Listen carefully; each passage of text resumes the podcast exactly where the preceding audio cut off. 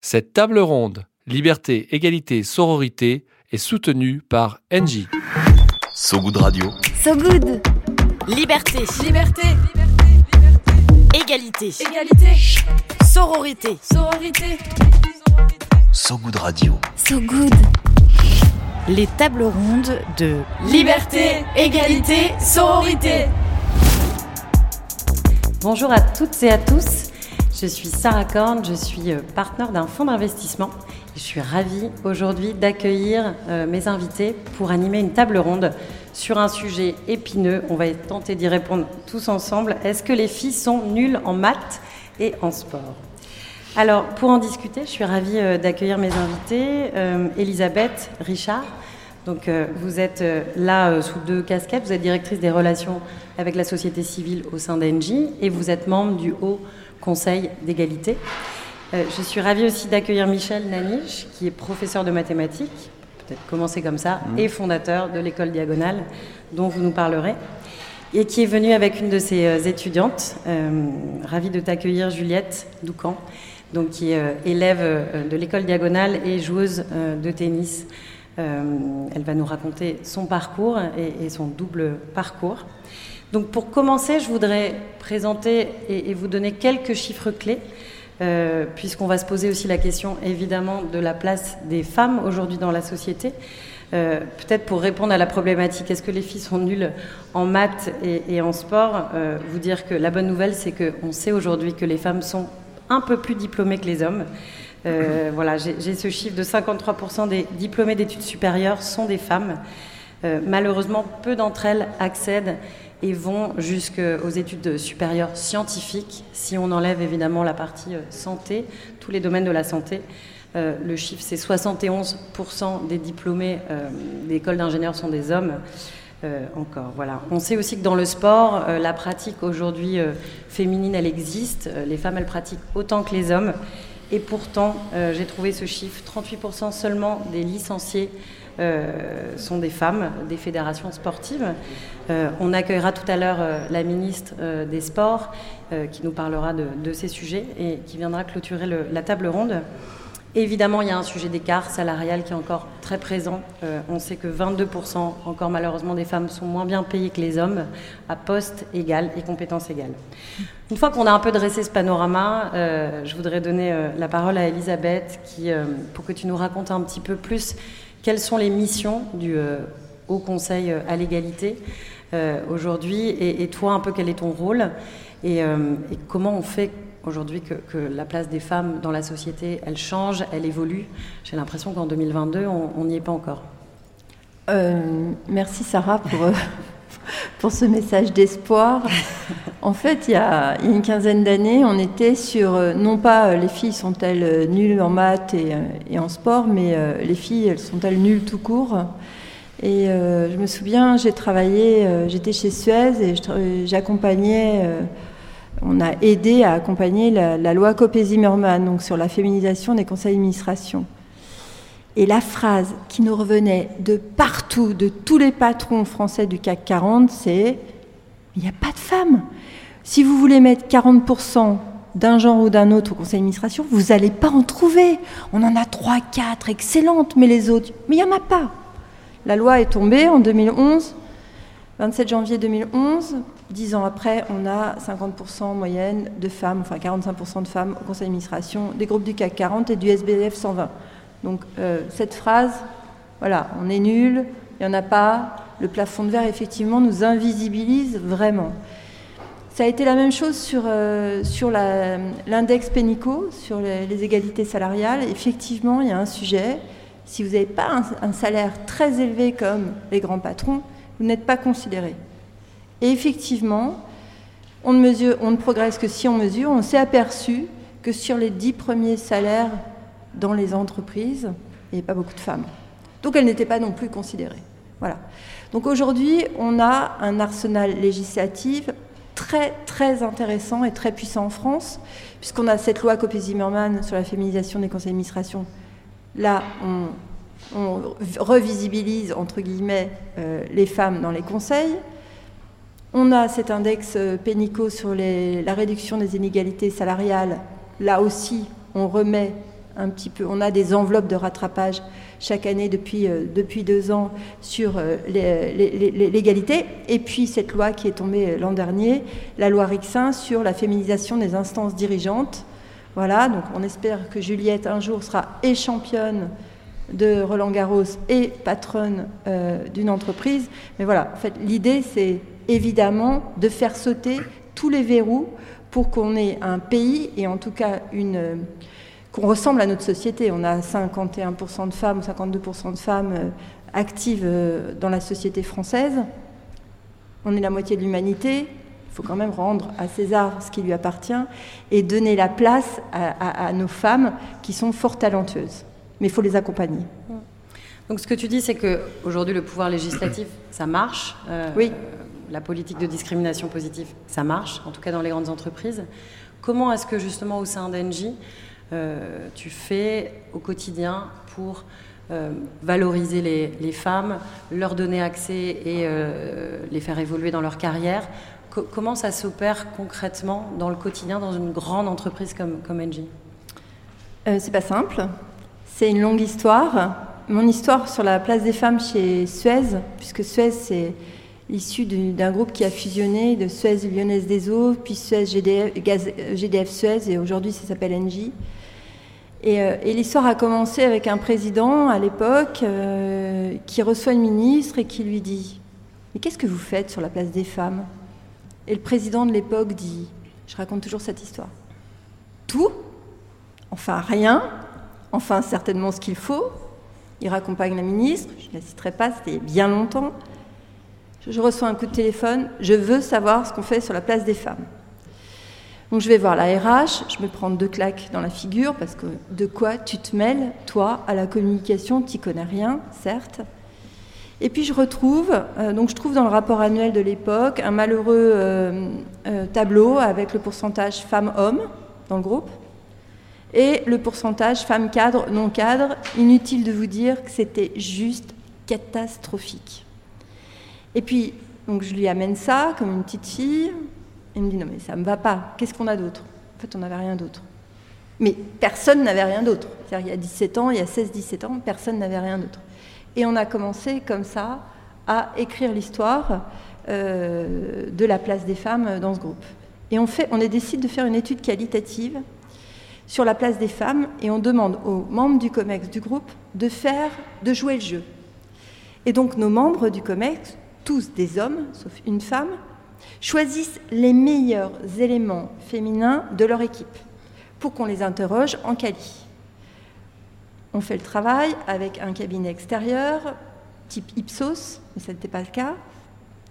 Ça se termine et le président de cette euh, société de sondage enfin de, m'appelle et me dit on ne va pas pouvoir restituer l'enquête.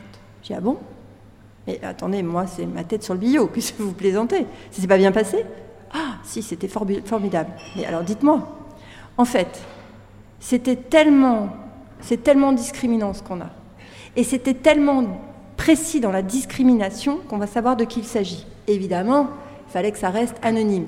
Mais comme elles avaient été parfaitement choisies par chaque membre du COMEX, on n'a pas pu restituer cette enquête. On a décidé de la restituer uniquement au président.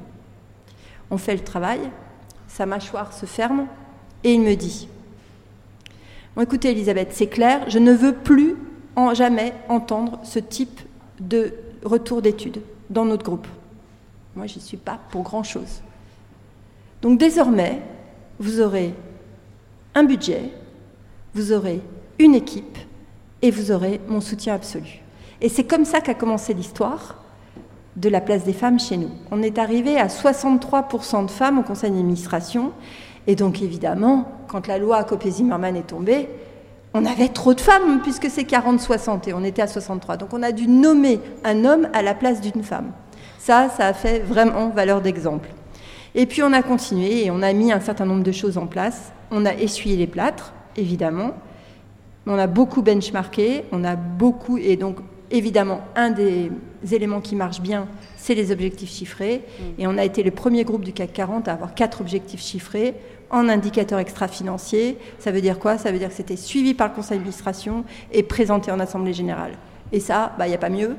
C'est sûr qu'ils avaient tous nos patrons de business unit avaient le doigt sur la couture du pantalon et essayaient de rattraper les choses comme ils pouvaient, avec certains avec de l'avance, d'autres avec beaucoup de retard. C'est pas facile. Euh, c'est un combat de, tous les instants, même quand on a des bons résultats. Si on, lâche le pied sur l'accélérateur, bah, on, retourne en arrière. C'est vraiment un sujet de tous les instants, euh, la place des femmes. Et euh, bah, voilà, il y, a mille, il y a mille manières de pouvoir faire avancer les choses, mais voilà, c'est ça le début de l'histoire. Et, et on continue chez NJ avec Catherine McGregor, était la seule femme du CAC 40. Aujourd'hui, elles sont trois et on est très heureuse. Et elle est très heureuse de ne plus être seule, mais il faut vraiment, vraiment ouvrir la voie. Bravo pour ça. Est-ce que tu, tu pourrais nous parler du, du réseau de femmes que vous avez mis en place au sein d'Engie et comment justement ça a valeur de- d'exemple et, et par cet effet du collectif? Et de mobilisation? Exactement. Alors quand on a fusionné avec euh, Gaz de France, quand on passait un coup de fil, on disait Bonjour, je m'appelle Valérie Godard, je suis Gaz de France. Et moi je disais Bonjour, je m'appelle Elisabeth Richard, je suis Suez. Puis là, on voyait qu'il y a un truc qui allait pas. Et nous, Suez, en vue de la fusion avec euh, Gaz de France, on avait déjà commencé à avancer sur la place des femmes et on décide de monter une core team de 16 femmes, 8 de Suez, clés, 8 de Gaz de France. On commence cette core team et on décide de, de- de se retrouver et de travailler ensemble. Et puis on a fait des petits, un peu façon Tupperware. Vous voyez, donc on a monté des groupes avec un, programme de sensibilisation euh, canadien qui s'appelle Taking the Stage. Voilà. Et euh, prendre la vedette. Et on a commencé à 16, on a fini à 2000. Mais quelques mois après la fusion, qui n'était pas facile, un groupe privé, un groupe public, euh, voilà, euh, uniquement gazier, nous on était multiples, on avait l'eau, on avait les déchets, on avait euh, la communication, on avait encore euh, quelques filiales du BTP. Et quand on s'appelait, on disait Bonjour Valérie, c'est Elisabeth du réseau WIN.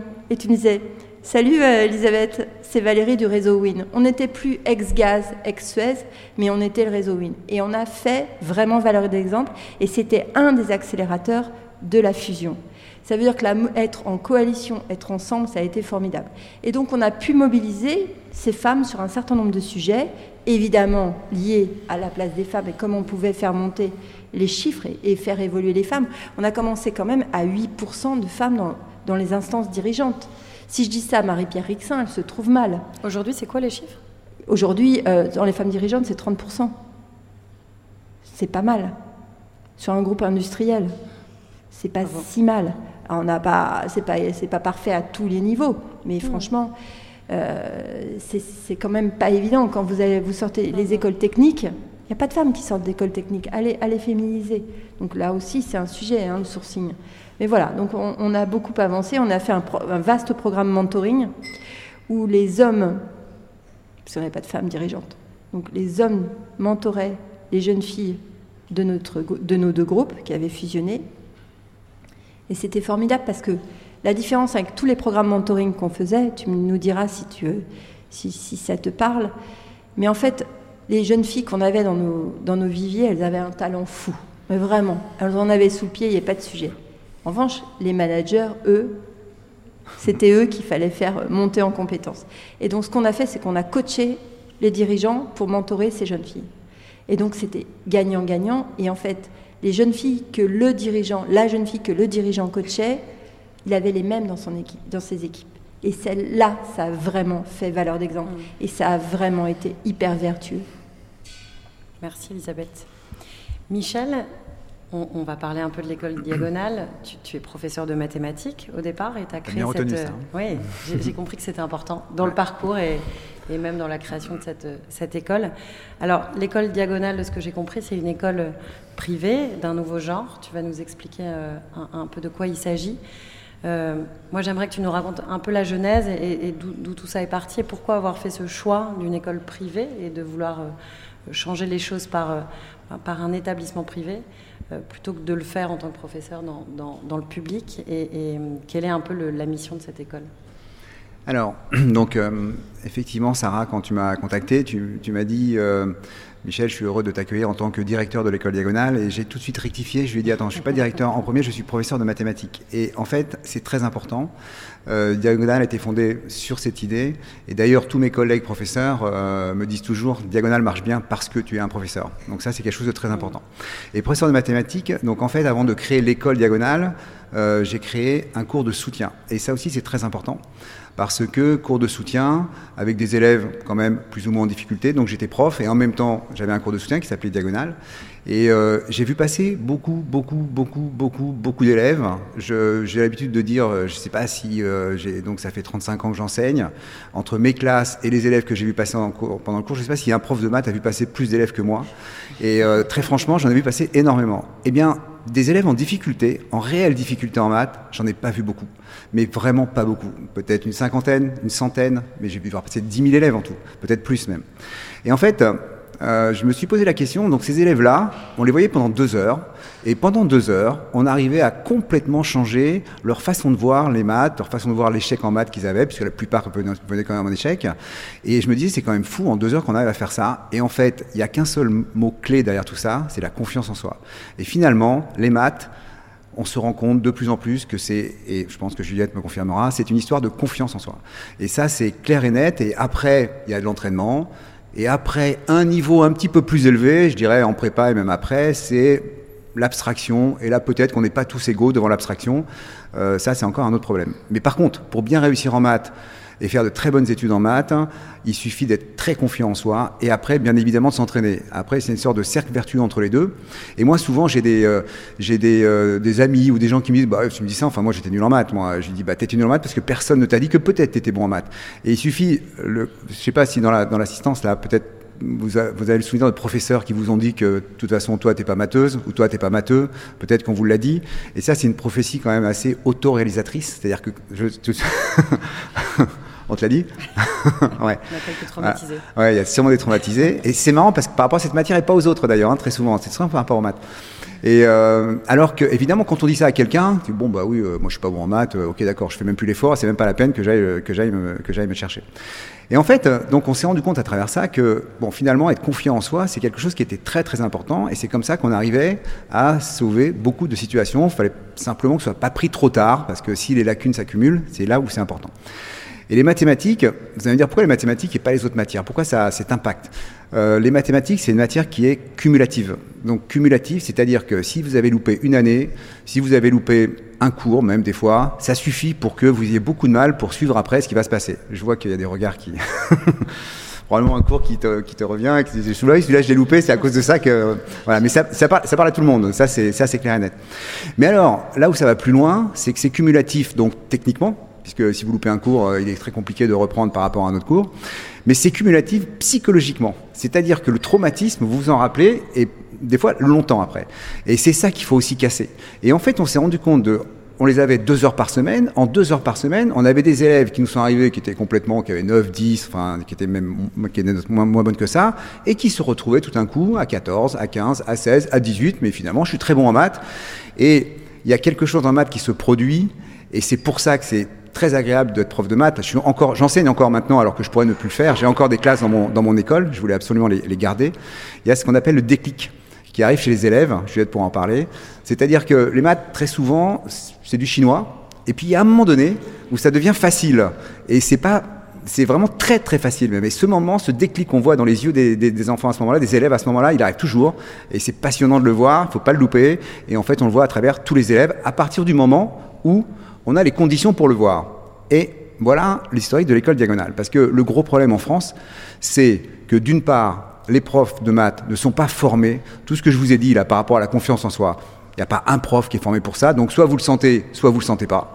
Donc moi, il a fallu que je forme tous les profs à ça, pas tous, parce que certains euh, euh, étaient déjà dans, mon giron, dans, le giron de, de, des cours de soutien. Mais former un prof, lui dire attention, euh, ne dis jamais à, quelqu'un qui sera pas bon en maths, attention, la confiance en soi, c'est important. C'est pas quelque chose qu'on apprend dans les UFM qui n'existent plus maintenant. Enfin, en, en tout cas, euh, c'est pas quelque chose qu'on apprend et c'est quelque chose que moi j'ai appris à mes profs. Donc ça, c'est la première chose. Et la deuxième chose très très importante, c'est le trop grand nombre d'élèves dans les classes. Bon, vous allez me dire, c'est un peu toutes les matières, mais en maths, plus que partout ailleurs. Donc voilà, on s'est dit, bon, c'est très simple, à Diagonale, on, est parti un peu là-dessus.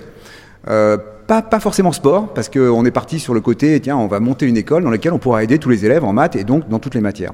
Et puis, il se trouve que euh, avec euh, mon ami à l'époque, on a été, je joue au tennis lui aussi, et, euh, et, donc l'histoire avec Juliette est amusante parce que cet ami est le père de Juliette. Et euh, donc je, suis heureux de la, voir là et que finalement tout, l'aboutissement, et surtout Juliette, je sais pas si tu la connais cette histoire parce qu'elle est assez marrante. Euh, on, part jouer au tennis tous les deux et puis on voit des jeunes jouer. Et là il me dit mais pourquoi on fait pas un sport-études en fait? Quand plus sympa, on est des sportifs et puis on peut les rendre bons en maths et tout. Et je me souviens, Juliette, tu m'excuseras, il m'a dit, et on s'est dit, ah bah déjà pour nos fils, ça peut être sympa.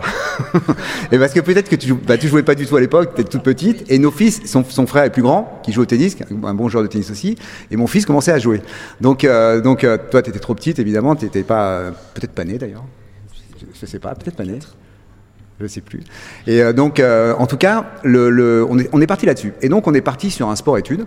Donc, euh, les élèves font du, du, sport le matin. Alors, pourquoi pas le public? C'est très simple. L'école diagonale existe depuis 15 ans le rectorat commence maintenant à regarder un petit peu ce qui se passe du côté de l'école diagonale. Tiens, il y a 1200 élèves, il y a 700 sportifs, 250 sportifs de haut niveau, il se passe quelque chose. Donc là, ils sont en train d'essayer de voir s'ils peuvent m'aider. Dans le public, tout est trop lent, en fait, pour faire bouger les choses, et c'est rigoureusement impossible.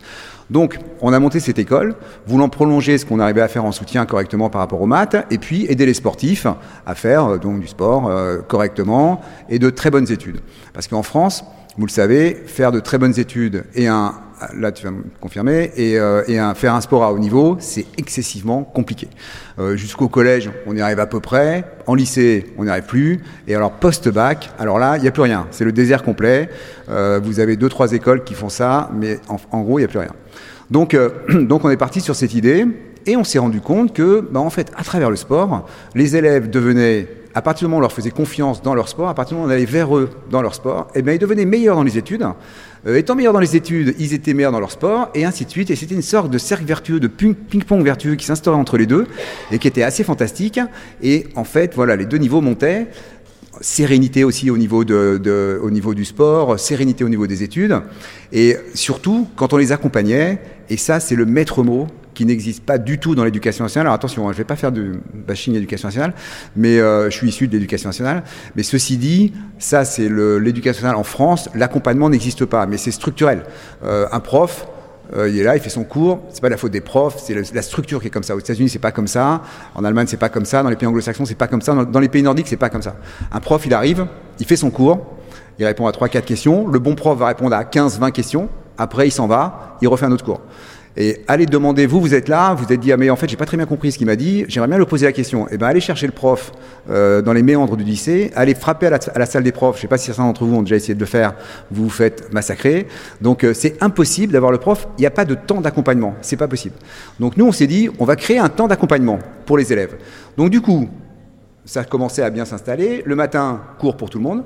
Et l'après-midi, temps d'accompagnement, études dirigées, pendant pendant lesquelles les élèves pouvaient venir poser toutes leurs questions en maths, en français, dans toutes les, questions, dans, tout, dans toutes les matières.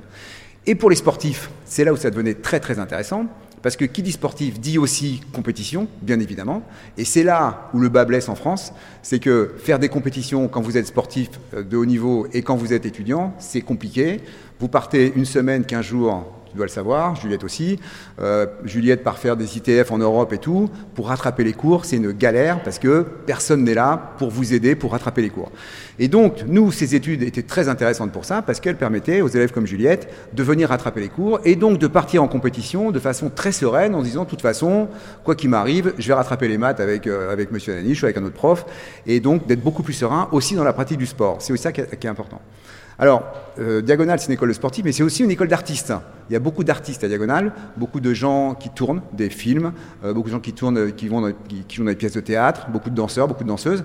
Et aussi me disaient, les acteurs notamment me disaient, mais c'est génial parce que moi je peux partir tourner deux mois. Euh, je sais qu'au retour, je vais rattraper tous les maths avec vous, tous les cours avec vous, ça va être beaucoup plus facile pour moi.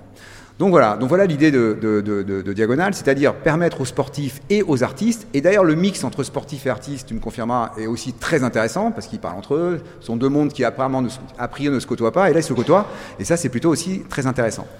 Donc euh, l'idée commençait à prendre forme, On était à la première année, on avait 25 élèves. Là, on a 1200 élèves. Paris, Lyon, Bordeaux, euh, Nice bientôt, Boulogne. Euh, des projets sont à peu près dans toutes les villes, euh, dans toutes les villes françaises. Euh, donc, a priori, plus rien n'arrêtera Diagonale. J'ai eu la chance d'être reçu par, Brigitte Macron elle-même, qui me l'a dit elle-même. Elle m'a dit, écoutez, je sais très bien que vous êtes l'école de demain. C'est évident que toutes les écoles, un jour, seront comme ça. J'en suis persuadé. Seulement, je ne sais pas si je le verrai, mais en tout cas, mais en tout cas, elles seront comme ça. Et je vous dis, je ne sais pas si je le verrai parce que au niveau du rectorat, c'est compliqué. C'est très très compliqué parce que, non pas que les, gens ne veuillent pas faire d'ailleurs, hein, euh, je rencontre que des gens sympathiques à mon égard et qui veulent m'aider, mais euh, il y a les textes, on ne peut pas faire ça. euh, on, a, on a un système qui est hors contrat. Comme vous le savez, donc hors contrat, en plus avant, les hors contrat, c'est des boîtes à bac, c'était des, boîtes qui n'étaient pas fréquentables. Donc maintenant, ça change un peu et, et les choses vont, vont évoluer un peu. En tout cas, évoluent, évoluent bien. Donc ça, c'était diagonal jusqu'en jusqu'en terminale. Donc les choses se passaient très bien. Nos élèves avaient tous euh, des bacs euh, fantastiques, avec des belles mentions, euh, et continuaient leur sport à haut niveau. Et après, la terminale. Là, c'est le désert en France. C'est le désert. Il y a Dauphine, pour ceux qui la connaissent, qui a une section talent, qui accepte une trentaine d'élèves. Il y a une belle école à Lyon qui s'appelle INSA, mais à part ça, c'est le désert. Et que font tous nos sportifs, tous nos tennisman, tous nos golfeurs, beaucoup de nageurs Qu'est-ce qu'ils font? Ils partent tous aux États-Unis. Tous, tous, tous aux États-Unis. Et, euh, très peu restent. Alors il y a des sports qui ne sont pas exportables. Et ces sports, ces, sports qui ne sont pas exportables, comme par exemple le canoë-kayak, vous partez pas faire vos études aux États-Unis, ça n'intéresse pas les facs forcément, sauf si vous arrivez à trouver une fac qui est euh, spécialisée canoë-kayak. Mais euh, il y a des sports, l'aviron, c'est compliqué de partir. Euh, il y a des sports où les élèves ne partent pas. Et qu'est-ce qu'ils font? Eh bien malheureusement, ils arrêtent le sport ils arrêtent le sport pour pouvoir continuer leurs études par pragmatisme, parce que la famille est là et dire attention, ton sport, tu vas pas en vivre. Ils n'ont pas tort d'ailleurs. Hein. Ton sport, tu vas pas en vivre. Euh, Vas-y, fais une prépa, fais médecine, euh, fais une école de commerce. Là, au moins, tu es sûr de toi. Et en fait, ça, c'est un véritable problème en France. Et donc, nous, on s'est dit bon, ça marchait bien avec Diagonale. Pourquoi ne pas euh, casser aussi, ce, briser ce verrou et faire une classe prépa? Alors, classe prépa, sport, c'est deux trucs qui vont pas ensemble, a priori. Donc euh, là aussi, on a mis en, valeur, en exergue l'accompagnement euh, des petits groupes, des petits effectifs. Et euh, bah on se rend compte, l'an dernier, il y a eu les premiers concours. Ils ont intégré tous des écoles fabuleuses. Alors qu'on a eu des rugbyman, on a eu des, nageurs. On a un nageur qui s'appelle Karl Heidkassi, suivez bien son nom. Suivez bien parce qu'il va représenter la France aux Jeux Olympiques, fort probablement. Et Karl Heidkassi est ingénieur. Donc il est ingénieur parce que on l'a suivi, parce qu'on l'a accompagné, parce que quand il partait faire ses compétitions, on rattrapait tous les cours avec lui. Voilà. Et ça, c'est quelque chose qu'il est très très difficile de faire dans l'éducation nationale, voire impossible. Donc, euh, on a fait ces, classes prépa. Et alors, quelle ne fut pas notre surprise? Je vous dis votre surprise dans un premier temps, parce que après les raisons, finalement, on les cherche et on les trouve. Euh, on a une classe de, de maths sup, donc euh, prépa ingénieur. Cette classe-là, dont fait partie Juliette, il y a 80% de jeunes filles. Alors là, c'est quand même un chiffre euh, voilà, qui peut être un peu déroutant parce que vous savez que normalement c'est le contraire. Oui. C'est 20% de, de, jeunes filles dans les classes de prépa ingénieur. Donc pourquoi autant de jeunes filles se lâchent entre guillemets comme ça et se lancent dans des études scientifiques tout en faisant un sport de haut niveau? Parce que Juliette pratique le tennis tous les jours. Elle a dans sa classe une escrimeuse euh, qui est à Lille, qui vient deux jours par semaine à Paris, qui est à Lille en plus aux crêpes de Lille, qui a des, des, des compétitions, elle a été faire des coupes du monde et tout.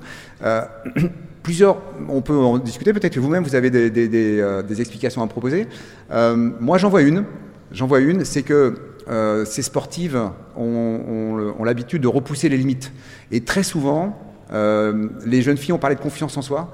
Les jeunes filles, peut-être plus que les garçons, ont un problème de confiance en elles pendant les cours et ont un problème peut-être de repousser leurs limites. En mathématiques en tout cas.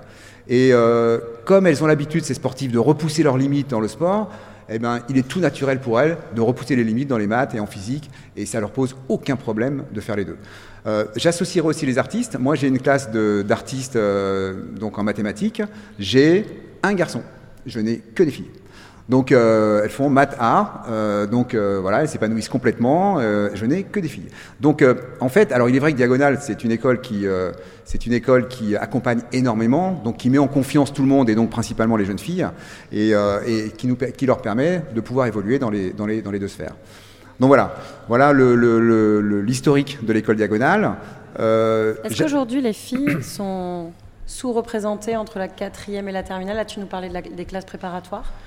Comment est-ce que tu as Pas cette forcément dans notre difficulté école. de faire venir des filles? Alors de faire venir oui, Ouais. Euh, de faire venir oui. Euh, après quand elles sont dans l'école, non. A priori on arrive à avoir un équilibre entre les deux.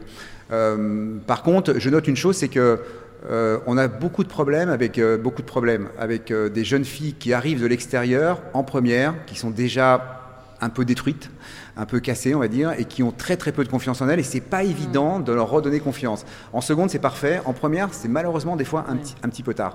Pour les non sportives, les sportives encore, on, y arrive plus facilement, mais les non sportives, on y arrive un, peu plus un peu plus difficilement. Et sur ce sujet, je voudrais revenir sur euh, la question de, de- des stéréotypes de genre. Comment, dans une école comme l'école Diagonale, on déconstruit ça? Pour les femmes Comment, comment est-ce que tu fais pour adresser ce sujet et déconstruire dans l'enseignement ces stéréotypes de genre? Alors en fait, on les déconstruit, je dirais, pour tout le monde, mais évidemment, principalement pour les jeunes filles. Euh, L'idée en maths, notamment, euh, alors une jeune fille peut-être plus qu'un jeune garçon, moi je dirais, a peut-être plus de mal à prendre la parole, à poser une question dans une classe de 38 élèves. Euh, voilà, je sais pas, tu me confirmeras peut-être, avant que tu ne sois diagonale. Euh, dans des classes de 20 élèves, déjà c'est plus facile. Et alors ensuite, on a un système de cours de soutien qui fonctionne très très bien, où là les élèves sont 5-6 et là ils sont en tête à tête avec le prof et là pour le coup ils peuvent poser toutes les questions et donc retrouver ou trouver cette confiance en eux euh, qui les a souvent quittés avant de, avant de venir dans l'école. Ah, je vois que notre invité arrive. On est ravis d'accueillir Madame la Ministre. Bonsoir, bienvenue, installez-vous. Juliette, peut-être que euh, tu peux nous parler de, ton expérience, puisque euh, tu connais bien l'école diagonale. Qu'est- Qu'est-ce qui, toi, t'a attiré, si ce n'est qu'on a, compris que ton papa connaissait bien Michel et t'avait convaincu, mais qu'est-ce qui t'a attiré dans le parcours Euh, Voilà, et, est-ce que tu as toujours su que tu voulais avoir ce double parcours et être, devenir une championne de tennis et de continuer tes études? Bah oui, j'ai- déjà j'ai toujours, depuis le, le collège, j'ai toujours été en double cursus. Mais euh, évidemment, euh, Diagonale n'était pas en- au niveau de la sixième, cinquième, il n'y était pas. Et euh, j'ai décidé d'aller euh, de moi-même, même si mon père euh, connaît l'école, d'aller de moi-même à la Diagonale en seconde. euh, parce que euh, je sais très bien qu'il y a une ambiance, c'est une, famille, on se- on s'y sent bien, on n'est pas nombreux, on se sent écouté. Et, euh, et ça ch- change vraiment tout. Et en plus, on est écouté au niveau du sport, on, on nous demande ce qu'on fait, euh, nos résultats, on, on nous appelle, on nous envoie des messages, etc. Et en plus, on peut très facilement rattraper les, les, les, les cours si on les rate. Et Mm. ils nous en voudront pas si, si on rate les cours à cause de notre sport. Alors que, par exemple, dans mon collège, avant qui était soi-disant en double cursus pour les sportifs, si on n'avait pas les bons résultats euh, pour les, cours, bah, on nous demandait d'arrêter euh, le sport, alors que c'est pas le but du collège. Donc euh, ça fait une grande différence avec l'école diagonale, du coup, qui mettent plus en avant euh, le sport finalement que les études, même si les études prennent une grosse part euh, d'importance quand même. Et donc, euh, voilà, euh, c'est pour ça que je suis venue euh, dans ce lycée. Si je peux me permettre, je vais Vas-y, couper. Euh, nos, nos élèves ont un, un slogan que j'aime bien, que j'aime beaucoup, c'est euh, j'ai choisi de ne pas choisir. Et en fait, euh, c'est réellement ça. C'est-à-dire que c'est ce qu'on leur permet de faire. C'est-à-dire qu'ils ne choisissent à aucun moment entre le sport et les études. Et ils peuvent aller le plus loin possible. C'est ce que les Américains ont très bien compris d'ailleurs, et que nous en France, pour l'instant, on ne comprend pas, même si ça avance, avec de nombreuses influences extrêmement positives, dont Madame la ministre, euh, qui fait avancer énormément les choses euh, dans, ce domaine, qui elle-même a vécu, puisqu'elle-même a vécu un double, cursus. Et euh, en fait, l'idée c'est ça. L'idée c'est de, ne pas choisir entre les études et le sport, en tout cas de choisir le plus tard possible. Il y a forcément un moment où on va choisir, parce que si on va être sportif professionnel, il y a forcément un moment, si on va aller sur le circuit, si Juliette un jour va sur le circuit professionnel, bah, forcément elle fera moins d'études, ou beaucoup moins, ou, peut-être plus du tout, mais le plus tard possible. Voilà, qu'il n'y ait pas de regret. Je, crois encore une fois ce qu'ont compris les, Américains, c'est qu'il n'y ait pas de regret. Voilà, moi je sais que euh, tous nos tennisman et nos, sportifs qui vont aux États-Unis, c'est ce qu'ils me disent. Ils me disent, en fait, les Américains disent, euh, mais à la limite, quel que soit le niveau de l'élève, enfin, il ne faut pas que ce soit trop faible, hein, quel soit le niveau sportif, vas-y, continue ton rêve, continue ton rêve, mais tu vas faire des études quand même, parce qu'on ne sait jamais, tu sais, c'est difficile d'être pro, mais les études vont te mener quand même à un bon niveau, et puis on verra. Moi, j'ai par exemple l'exemple d'un élève qui est parti à zéro à 18 ans. Bon, zéro, c'est pas évident de, vivre à zéro, même si on a, des, on a une série de je crois, qui, qui, a, explosé un petit peu tard, alors qu'il était zéro lui-même, à 18 ans. mais il est parti, les Américains lui ont dit, vas-y, c'est pas grave, continue ton rêve, ça va être compliqué, mais tu vas faire de très bonnes études quand même. Il a fait très bonnes études, il s'est rendu compte que le tennis, ça allait être compliqué pour être pro. Maintenant, il est à Berkeley. Donc euh, voilà, et il me dit, les Français qui sont là avec moi, ce sont des élèves qui ont fait Polytechnique. Moi, je suis à Berkeley grâce au tennis. Et c'est ça qui est très très important, et c'est cette idée-là qu'on voudrait amener en France. C'est-à-dire que tu peux continuer à faire de bonnes études, tu peux continuer à faire de, un sport à haut niveau, euh, et nous, on va t'aider pour le faire. Mais pour tout ça, il faut bien évidemment une notion d'accompagnement. Et alors, je, vais, euh, je, suis sûr parce que vous posez tous une question quand même, j'imagine. Vous dites, ok, c'est une école privée, donc payante, donc probablement chère. Et là, je voudrais vous dire quelque chose de très très important, c'est qu'on est en train, euh, il y a des bourses, on a un système de bourse euh, qui est très très performant, donc l'école peut être très accessible à tout le monde. Euh, on, est un peu sur le système américain d'ailleurs, hein. dès qu'il y a une bourse d'excellence, on, l'accorde. Et on, est en train de signer des partenariats avec des villes, c'est beaucoup plus facile. Et le prochain partenariat qu'on va signer, c'est avec Saint-Denis, donc la ville de Saint-Denis. Nous, on va euh, réduire de moitié la scolarité et Saint-Denis va payer le reste de la scolarité. Donc c'est-à-dire que tous les sportifs de Saint-Denis, alors Saint-Denis, on l'a pas pris par hasard, bon, il se trouve que je connaissais un peu le maire, mais euh, c'est une ville olympique, comme vous le savez. Et tous les sportifs de Saint-Denis pourront venir à Diagonale euh, sans payer le moindre centime. Voilà, ça, ça c'est important parce que évidemment, euh, moi ce que je voudrais, c'est que cette école soit accessible à tout le monde, à tous les sportifs de haut niveau et qu'il n'y ait pas de problème d'argent par rapport à ça. D'où les, les bourses. Merci Michel. Alors, Madame la Ministre, moi j'aimerais euh, vous poser la question de votre parcours. Vous avez un parcours très riche, très inspirant. Vous avez été championne de tennis. Vous avez d'ailleurs commencé votre carrière comme ça, par une carrière, une filière de, de sport de haut niveau. Vous avez ensuite eu des fonctions dans des grandes entreprises, été à la Fédération du tennis en tant que directrice générale. Est-ce que vous avez eu le sentiment au début de renoncer, de faire un choix entre les études et la pratique du sport de haut niveau? D'abord, merci beaucoup de m'avoir invité, de pouvoir avoir cette opportunité de m'exprimer sur ce thème qui est euh, hyper important. On a des conversations euh, suivies depuis euh, maintenant plusieurs années avec Michel Naniche sur ces sujets et je pense que l'exemple de Diagonale est absolument exceptionnel. Exceptionnel d'état d'esprit, d'ingéniosité dans la manière d'amener tout ça. je suis très contente de découvrir euh, Juliette. Félicitations pour ce parcours, cette volonté que tu as de tout articuler et puis aussi de t'engager dans ce parcours plus scientifique. On sait qu'on a besoin d'avoir plus de femmes dans ces cursus scientifiques, donc c'est doublement remarquable. Bravo et vraiment tous mes encouragements. Alors, euh, c'est en effet un thème qui me, qui me tient à cœur parce que je, pense que euh, l'articulation qu'on permet ou pas entre le sport et les études euh, est probablement l'un des points d'insuffisance du modèle sportif français aujourd'hui. Et à l'inverse, Michel Naniche l'a dit, une très grande force du modèle américain, qui a aussi ses travers. Il faut pas, on en parle souvent d'ailleurs avec Michel, l'enjoliver outre mesure, mais il nous enseigne beaucoup de choses. Et il a cette chose extraordinaire qui est de permettre à chacun d'aller un peu au bout de ses talents. J'en viens à la question que vous m'avez posée sur le dilemme et, ce choix. Moi, j'ai été confrontée à ce dilemme.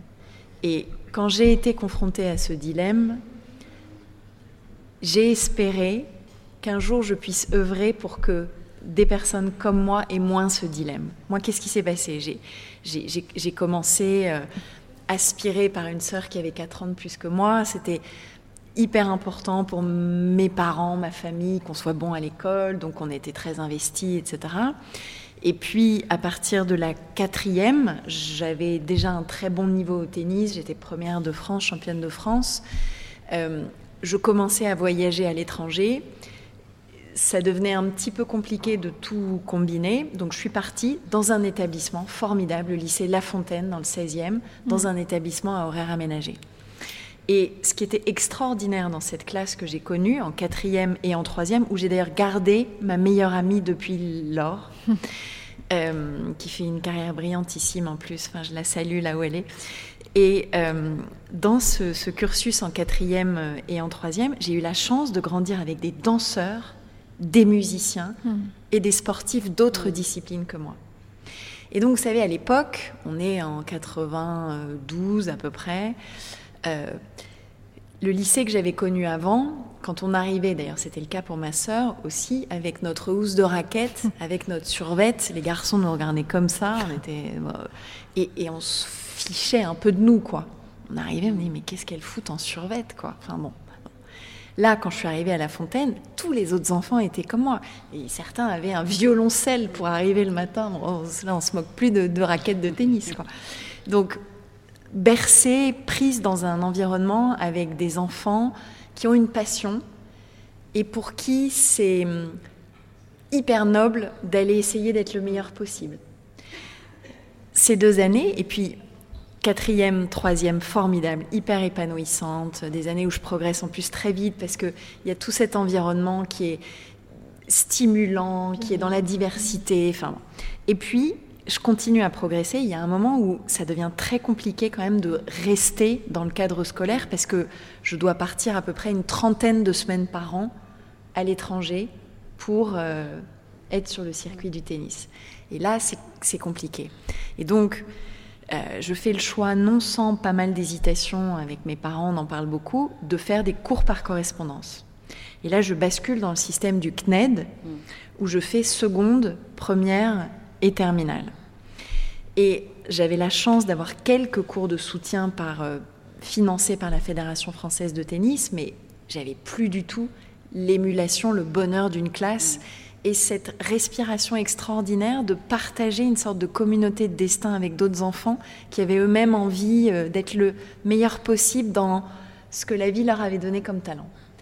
Et c'est des années où être déscolarisé, perdre ça, m'a fait perdre un peu quelque chose. Une part d'innocence, une part de bonheur, une part de légèreté, une part de collectif. Et ce sport, tennis en l'occurrence, qui est déjà très individuel, individualiste, waouh, j'ai commencé à ressentir cette, cette solitude. Et il y a des petites choses qui se sont, des petites craquelures qui se font dans l'adolescence. Bon, j'arrive quand même à avoir mon bac. Euh, j'avance et puis là, discussion, nouvelle discussion avec mes parents, on se dit bon ça vaut le coup, je suis 240e mondial, ça vaut le coup que je me donne peut-être une année sabbatique. J'avais une année d'avance sur le plan scolaire, on se dit bah, allez, on va griller cette année et puis on, on verra bien dans un an ce qu'il en est, etc. Et cette année-là a été l'année où j'ai été le plus malheureuse de ma vie, le plus malheureuse sur le circuit. Parce que j'avais plus, même plus la, la couche CNED, j'étais livrée à moi-même et en fait, je me suis mis beaucoup plus de pression. Euh, j'avais moins de dérivatifs. Quand j'avais une défaite, bah, j'avais pas quelque chose qui m'occupait l'esprit, des maths, du latin, euh, des SVT, euh, qui me changeait l'esprit. Et puis, je me suis un peu raidie, je me suis remis trop de pression sur les épaules en me disant mince, j'ai un peu hypothéqué quelque chose, donc maintenant il va vraiment falloir réussir. Puis si du coup ça vient moins, rentrer dans un espèce de cercle vicieux qui est beaucoup plus compliqué. Et puis en juin 96, je joue Roland Garros pour la dernière fois aux côtés d'Amélie Mauresmo en double junior fille. Et là, je me souviens, on, perd en 3-7, pas facile. Sur le cours numéro 10, je revois cette scène comme si c'était hier. Ma aide prestige bleue, je la pose sur le, sur le siège en bois euh, des cours à, Roland Garros et je dis à Amélie, bon, écoute, c'était la dernière fois, j'arrête, j'arrête parce que je sens que je suis plus complètement dans la dynamique pour devenir une grande championne et j'ai pas envie d'hypothéquer mes études parce que j'ai toujours adoré les études, j'ai toujours aimé apprendre, j'ai toujours aimé être dans une classe avec d'autres, travailler, faire des travaux d'équipe, euh, écouter des professeurs, être tiré vers le haut par tout ça. Et donc, je bascule et puis je me lance dans la préparation du concours d'entrée à Sciences Po. Ça marche à Sciences Po en septembre 96 et là je bascule dans une toute autre vie où le sport devient plus accessoire et euh, je me lance dans cette, dans cette trajectoire euh, euh, de plusieurs années après. Et en fait, ce qui est extrêmement dur, c'est que comme j'avais cette, cette, volonté, cette exigence et probablement cet environnement culturel où quoi, quoi que je fasse, il fallait que je le fasse bien dans mon esprit, le moment où ça devenait très compliqué de faire bien les deux, forcément, il y avait ce dilemme. Hmm. Il y avait ce dilemme. Et je pense que cette petite crise de confiance que j'ai traversée dans le tennis, Si j'avais eu un système où je m'étais pas dit, mais mince, je suis en train d'hypothéquer plein de choses à côté, je me serais laissé plus de temps, je me serais laissé plus de respiration. Euh, et à l'époque, quand j'arrête, je suis encore devant Amélie Mauresmo. Je suis encore devant elle. Moi, je pense que c'est pas suffisant, mais je suis encore devant. Et on sait, elle est devenue extraordinaire. Donc, c'est illustratif du fait qu'on est mis dans des impasses. Notre système nous met dans des impasses. Et c'est problématique. C'est ça, ça, en fait, ça. D'abord, ça, ça, empêche certaines personnes, certains êtres humains d'aller au, bout de ce pourquoi ils étaient peut-être faits. Dans mon cas, je crois pas. C'est une question qu'on m'a souvent posée. On m'a dit, mais au fond, est-ce que tu regrettes le choix que tu as fait? Toutes choses égales par ailleurs, au vu des éléments, si c'était à refaire, je referais le même choix. Et je pense qu'au fond, ce choix me correspondait. Mais ce que je regrette, c'est d'avoir été confrontée si tôt mmh. à cette nécessité de faire ce choix. Et que je n'ai pas pu, en me disant, mais voilà, je suis maintenant dans une super université, euh, de toute façon, je peux tout combiner, j'ai un complexe sportif extraordinaire, j'ai des profs qui me soutiennent, donc on continue, on avance, on verra l'année prochaine, peut-être j'aurai la dynamique va, repartir, etc. Mm. Et je crois que c'est ça qu'il faut qu'on mm. arrête en fait de créer. C'est cette nécessité trop jeune de devoir choisir et cette insuffisance d'une offre scolaire hyper bien articulée avec le monde sportif qui permet le plus possible de prolonger le double cursus, la volonté de faire les deux euh, le mieux possible. Est-ce que, Juliette, c'est quelque chose, j'imagine, que, tu ressens, cet encadrement nécessaire de l'école, le fait d'être encore dans cette dynamique, cette émulation un peu collective, d'être avec euh, d'autres élèves comme toi qui ont ce double parcours, cursus? Ah oui, totalement. Et ça me parle totalement ce que vous dites, vraiment, parce qu'il m'arrive la même chose. Par exemple, juste avant de, rentrer dans la prépa, j'ai hésité et euh, je me suis dit, euh, je vais faire peut-être une année en STAPS dans une dans une université euh, sur Paris. Et j'arrive avec la, dame qui s'occupait du pôle tennis, soi-disant, et euh, qui, qui, me dit tout de suite d'entrée, euh, de toute façon, c'est trop tard pour que tu, tu deviennes pro. Donc ça m'a bloqué tout de suite et je suis partie cinq minutes après parce qu'il n'y avait pas d'intérêt. Et j'ai repensé du coup à la prépa et je sais, enfin la prépa diagonale et je sais que c'est loin d'être le cas. Et au moins dans, dans, dans, dans cette école, on ne met pas les gens dans des impasses du tout. Mm. Et, euh, et, du coup, c'est très bien que qu'on ait pu euh, ne pas faire le choix, justement. Et je pense qu'il y a deux choses dans ce que tu dis. Il y a parfois des éclosions tardives. Ouais. C'est l'exemple que Michel donnait de Cédric Pioline. Et puis, il y a les hauts et les bas dans une carrière. Les hauts et les bas dans une construction. Regardez Caroline Garcia. C'est un exemple que je cite souvent. Cet exemple est fascinant. Incroyable. Fascinant. Et il y a un moment où on pensait qu'elle ne remonterait plus mm. Au-delà de la 75e place mondiale où elle était bloquée depuis des mois. Et c'était dur. Si elle avait eu cette période-là à 18 ans, avec le temps qui passe, les choix à faire, elle aurait peut-être choisi d'arrêter à ce moment-là. Quatrième mondial, vainqueur du Masters et aujourd'hui une joie de vivre, une joie de jouer qui est en plus communicative et qui tire tout le monde vers le haut et qui nous montre qu'on peut débloquer dans sa tête des choses et gravir des montagnes avec quelques petits paramètres qui bougent. Et je trouve que c'est très inspirant parce que c'est tout ça qu'il faut qu'on corrige. Et Michel le dit souvent très bien aussi, c'est on a besoin en France, pour avoir des grands champions, d'avoir toute une génération, des générations qui montent et qui ont cette aspiration à faire les deux. Et bien sûr, tout le monde n'y arrivera pas. Mais plus notre pyramide à la base est large, plus on crée la capacité à trouver les pépites, à ce que les talents se, révèlent ou s'accentuent, s'amplifient. Et donc c'est, c'est, le, le, succès même, en fait, du modèle mm. sportif qui est derrière tout ça. Et c'est là aussi ce qu'ont très bien compris les Américains. C'est fréquent de voir aux États-Unis des joueurs ou des joueuses qui ont bien performé pendant un temps euh, en championnat universitaire américain. Ils ont en plus cette profondeur, ces rencontres, etc. Puis qui d'un coup se met à exploser sur le circuit euh, senior. C'était Blake aux États-Unis qui a fait ça. C'est un super exemple. Et puis, quel confort j'ai peut-être le dernier point.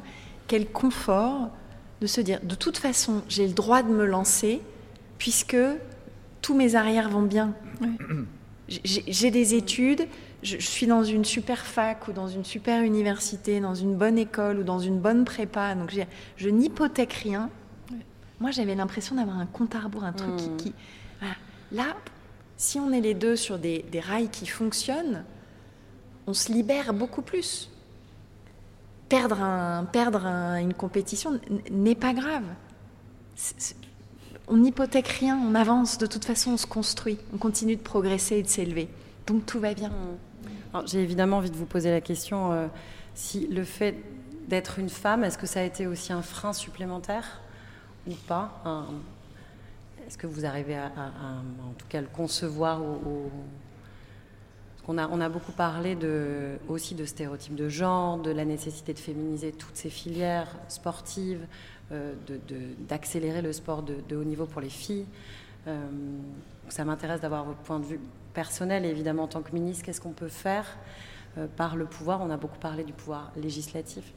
Euh, qu'est-ce qu'on peut faire pour, faire évoluer de la place des femmes dans le sport et dans le sport de, haut niveau? Moi, je, crois que je, n'ai jamais été bloquée dans ma vie, ni euh, dans mes choix académiques, ni dans le sport, ni, euh, ni dans l'entreprise, euh, par le fait d'être une femme. J'ai jamais ressenti ça.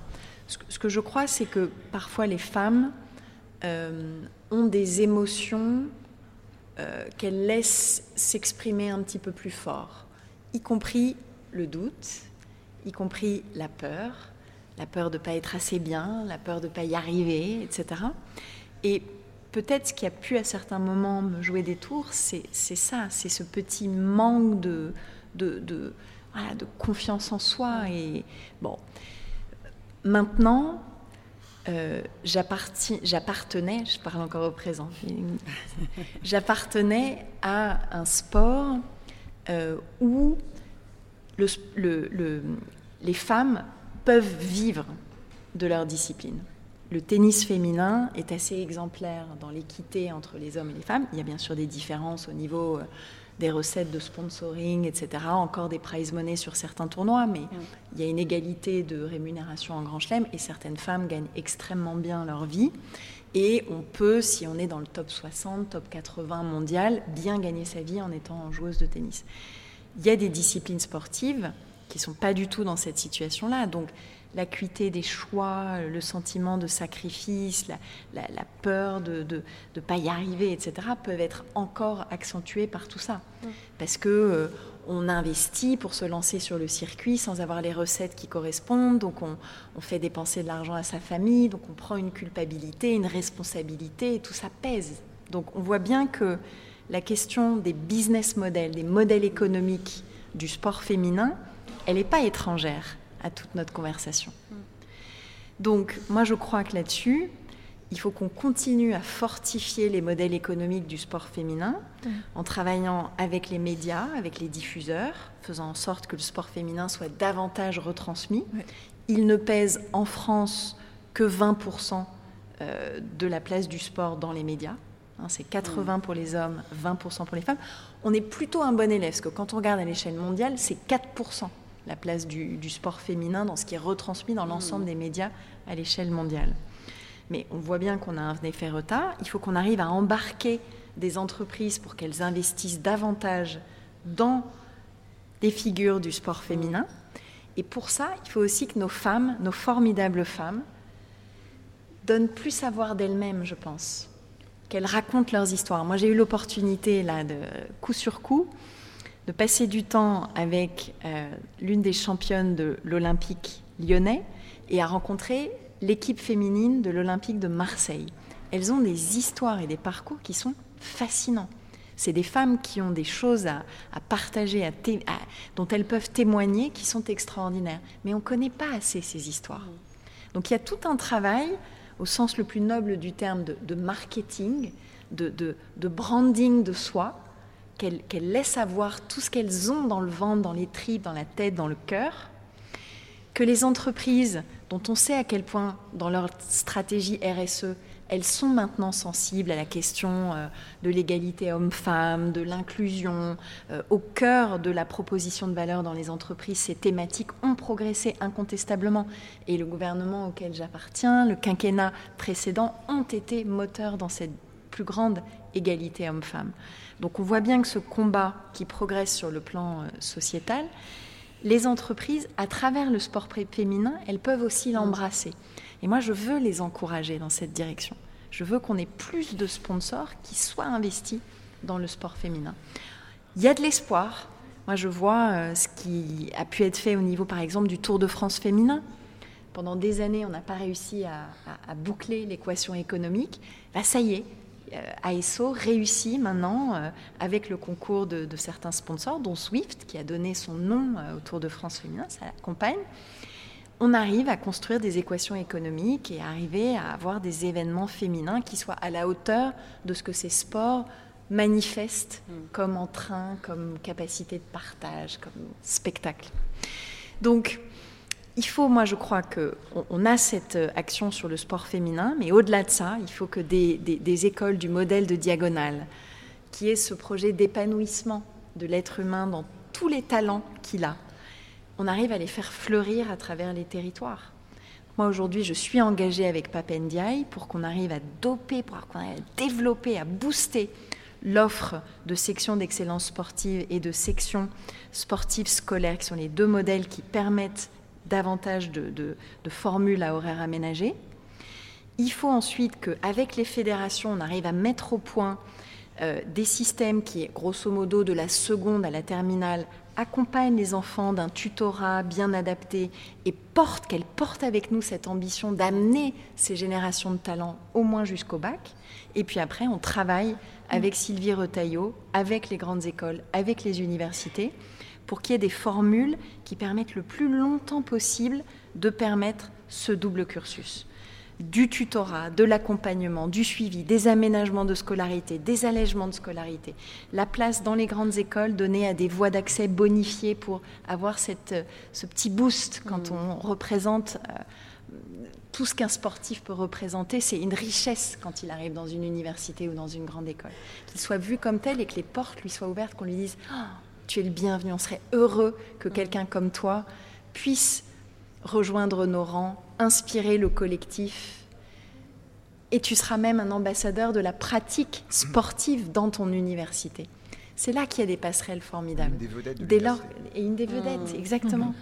Dès lors que tu rentres dans cette fac, tu es un sportif de haut niveau, bah, tu vas montrer des choses euh, qui vont permettre à tous ceux qui ne sont pas des sportifs de haut niveau d'aimer un peu plus le sport. Ils vont mmh. s'intéresser à ta réussite, à ce que tu fais dans ton, voilà, dans ton quotidien. Donc, c'est toutes ces lignes qu'il faut faire bouger euh, en même temps mm. pour y arriver et faire en sorte qu'en France, on valorise beaucoup mieux la réussite des sportifs. Ça, c'est quand même le B à bas. Mm. Qu'on arrive à ce que nos structures universitaires de grandes écoles, nos structures scolaires aménagent beaucoup plus les scolarités pour permettre le double cursus mm. le plus longtemps et qu'on fasse en sorte que ces générations-là elle n'est plus le dilemme que moi j'ai connu à mon époque, ou que si elles l'ont, ce soit le plus tardivement possible. Merci, Madame la Ministre. Merci, à, tous et à toutes. On va conclure cette euh, belle soirée. Merci beaucoup pour, euh, pour votre écoute. Je crois qu'on a réussi à, à, répondre à la question du débat de ce soir et se dire que les filles ne sont pas nulles, ni en maths, ni en sport. Merci à tous. Merci beaucoup.